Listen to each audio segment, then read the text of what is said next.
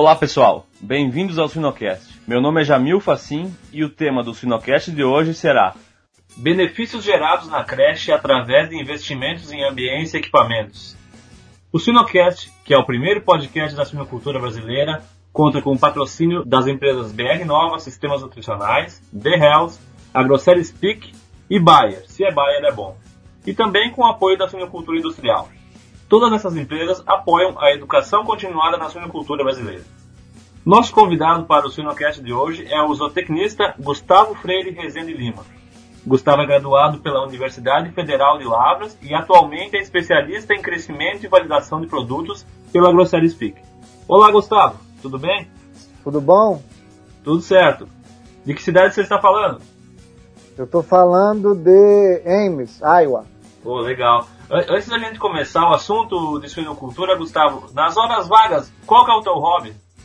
Nas horas vagas eu gosto muito de ir para um sítio de um tio meu. Legal.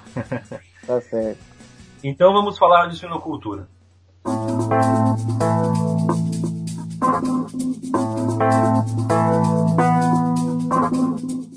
Gustavo, quando a gente fala de benefícios gerados na creche através do investimento em ambiência e equipamentos, quais são os indicadores de creche que eles podem nos sinalizar se a gente está manejando bem a ambiência ou se a gente está investindo em equipamentos eficientes? Quais são os indicadores que nos mostram? Obviamente, seria um indicador direto que é o controle de temperatura. Então, assim, 90% das granjas que, que nós atendemos hoje, elas não têm um controle adequado de temperatura e não existe também um registro adequado de temperatura. Então, nós estamos muito na mão aí do ambiente externo para a questão de controle de temperatura. Então, existe muito sentimento de a sensação do próprio funcionário na hora do manejo que vai realmente impactar o manejo diário. Então, assim, primariamente seria o registro de temperatura, para ver se realmente o que está acontecendo dentro do galpão, porque existem muitos, muitos galpões na suinocultura nossa, principalmente na, na suinocultura aí do, de Minas Gerais, do Sudeste, que são galpões que são até desenhados bem para controlar alguma temperatura acima do, do desejado, vamos dizer assim, para temperaturas mais altas. Isolam bastante galpões com telha de barro, tem o pé direito um pouco mais alto. Então eles controlam bem a temperatura. Porém, nós pecamos bastante com frio no, dentro dos galpões. Então nós temos que entender como que o galpão funciona perante a temperatura externa. Para isso nós temos que ter registro de temperatura. Quanto a desempenho, o primeiro indicador que nós vemos que nós vemos aí no campo que pode nos dar uma ideia de deficiência em questão de ambiência seria o consumo de ração. Então, em creche, nós não falamos muito em conversão alimentar de creche. Nós rastreamos primariamente o consumo de ração. Isso não é novidade para ninguém. Porém, a temperatura da creche ela impacta diretamente no consumo da primeira ração que vai ser aí pré-inicial 1, dependendo do tipo de, dependendo do plano nutricional de cada empresa. Mas enfim, impacta seriamente a primeira ração, impacta seriamente a transição da desmama para a creche, e isso reflete problemas na cadeia de forma geral, assim, num efeito dominó. Então, seria esses dois pontos primários a serem observados. Outros pontos secundários seriam o próprio ganho de peso e o consumo total de ração. Então, como as, na maioria das vezes as três primeiras dietas são fechadas em consumo de ração, em quilos por cabeça, na creche, quando existe um baixo consumo total de ração, não é por nenhuma deficiência na inicial 2, que seria a última ração. É sim por uma baixa velocidade de consumo das primeiras rações. E novamente, essa baixa velocidade de consumo ela é diretamente influenciada pela ambiência da creche. Um ponto importante também nesse aspecto é que, por receio do galpão gerar gases, CO2 ou a própria amônia, se ventila muito um galpão na primeira semana. Então isso acarreta uma oscilação de temperatura muito forte. Então, com medo ou com receio de um item de ambiência, que seria a geração de gás, se prejudica um outro item, que é a temperatura, que é, um, é muito mais importante na primeira semana do que a própria qualidade de ar. Se o galpão for bem manejado e tiver a, as canaletas limpas de um lote para o outro, a chance da produção de gás num galpão desse é bem pequena. Certo. É bem importante mesmo esses pontos que tu colocaste, Gustavo, porque a gente comumente convive com alta variabilidade de peso de animais chegando na creche. E a gente tem essa necessidade de, de maximizar o consumo de ração, principalmente na primeira semana pós-desmame. E esses pontos que tu falasse aí mesmo são, são bem importantes aí relacionados à ambiência. Certo. Em, em resumo, seria registro de temperatura e comparação de temperatura interna contra externa, verificação do consumo de pré-inicial 1 ou a primeira ração pós-desmama, de uma forma rotineira, semanal, e o ganho de peso, obviamente, do lote. Gustavo, pensando em ambiência na, na, região do sul do nosso país, no caso onde a gente convive com períodos frios durante o ano, qual seria hoje o melhor sistema, um, um investimento adequado e eficiente para a ambiência de creche?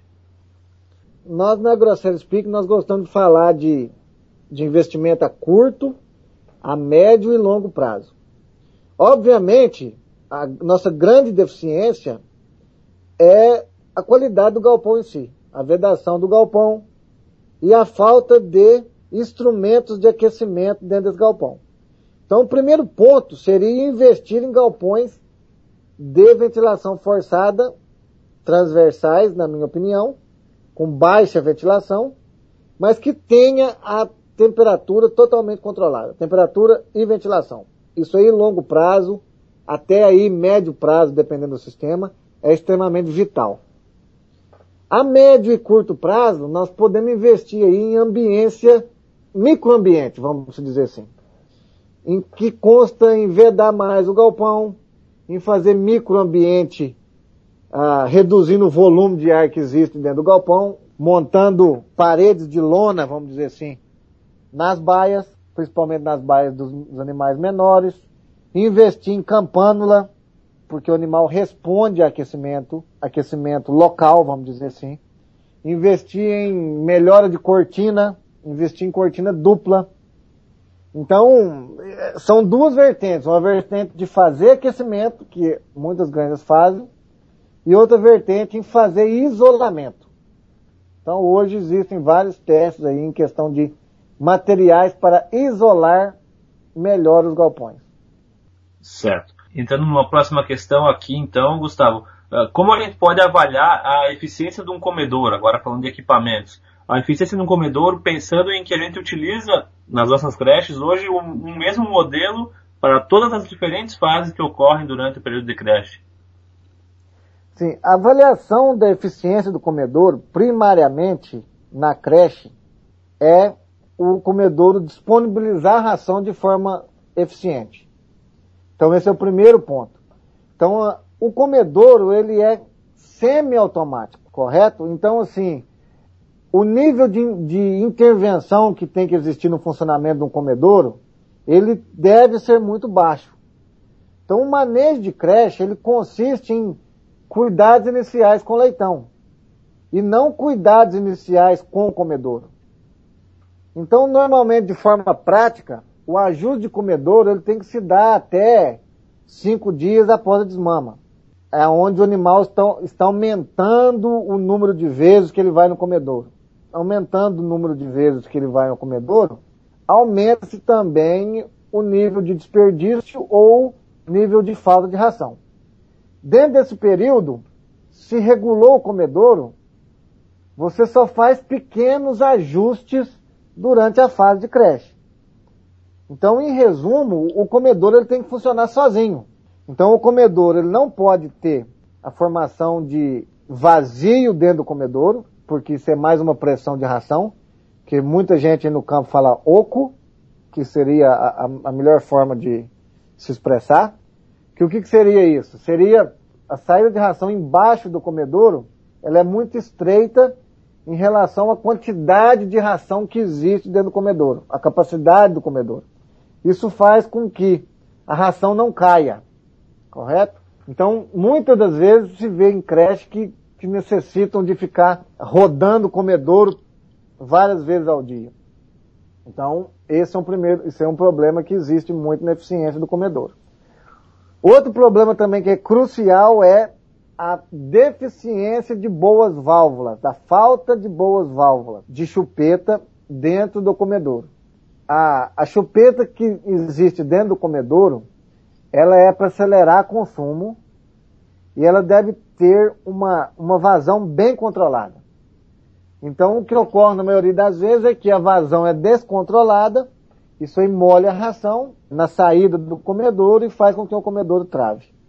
Então, em resumo, o comedor tem que funcionar. O comedor tem que fluir ração para que ele dê tempo para a mão de obra focar naquilo que é importante dentro do manejo. Isso mesmo, então, Gustavo. É, eu gostaria de saber, então, qual que é a tua opinião do uso desses comedouros que tem chupeta acoplada, o comedouro tipo úmido seco, porque existe sempre uma, uma discussão grande em eficiência na utilização desses comedouros. Será que não vale a pena deixar a ração só seca, não correndo o risco de, de estragar essa ração? Qual é a tua opinião sobre esse assunto?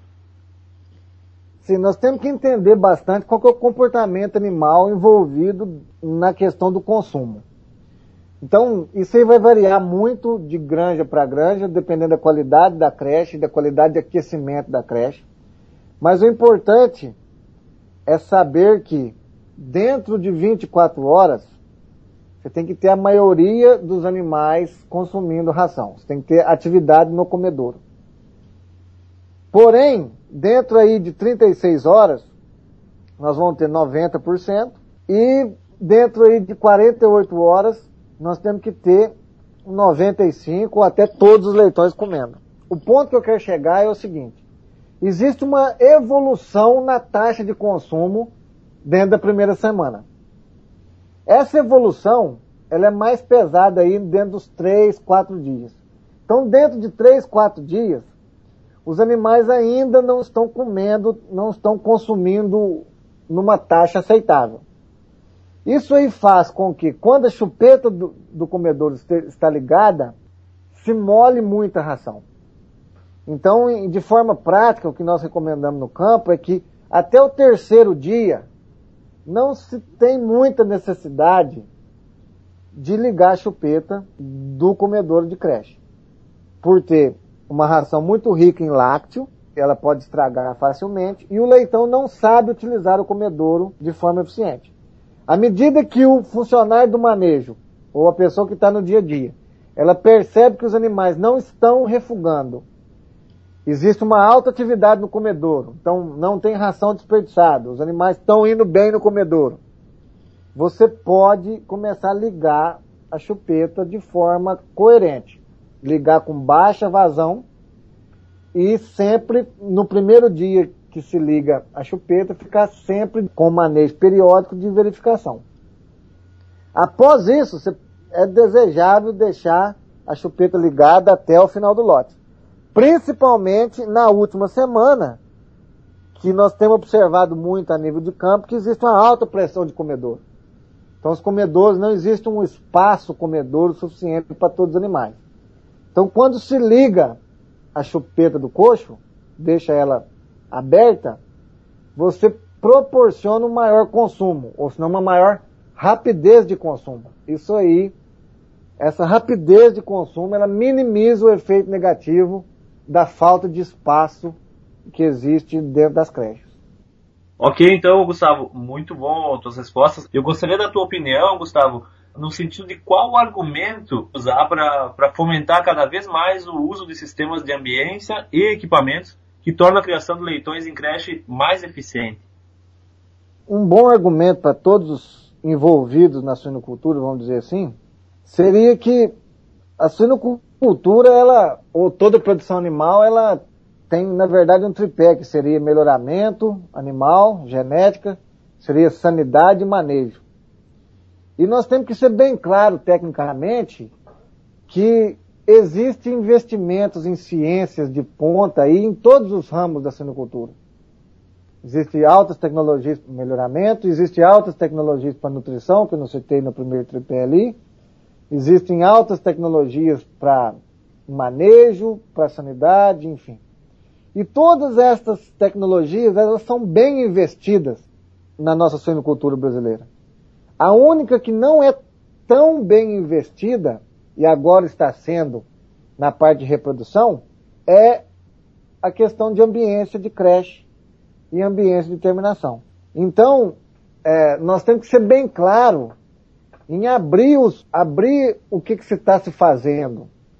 Porque muitas vezes se põe a culpa na nutrição, só que a nutrição não abre os níveis, dizendo assim, os níveis estão corretos, o nível de lactose está correta, o problema não é aqui. Da mesma forma, é, a parte de sanidade está clara, assim, ó, as vacinas estão sendo bem feitas, esse tipo de vacina é usado em todas as granjas, usado em granja A, B, C e D, e não ocorre esse problema. Para realmente excluir os itens que todo mundo coloca a culpa, ou colocar a importância naquilo que realmente está impactando hoje em alguns sistemas, que é a ambiência. Então nós temos que diferenciar isso e saber que não importa ter a melhor nutrição, não importa ter melhor pré-inicial 1, não importa ter a melhor vacina ou os melhores planos medicamentosos na granja, se o animal passa frio. Então, todas as vezes existem vários sistemas que nós visitamos para falar a mesma coisa. Porém, enquanto esse item não for sanado, nós temos que continuar falando. Certo, então, Gustavo. Muito obrigado pela tua participação. Acho que foram informações bem pertinentes sobre ambiência, equipamentos em creche. A equipe do Sinocast te agradece mais uma vez. Muito obrigado e espero que eu, que eu tenha contribuído aí para o programa.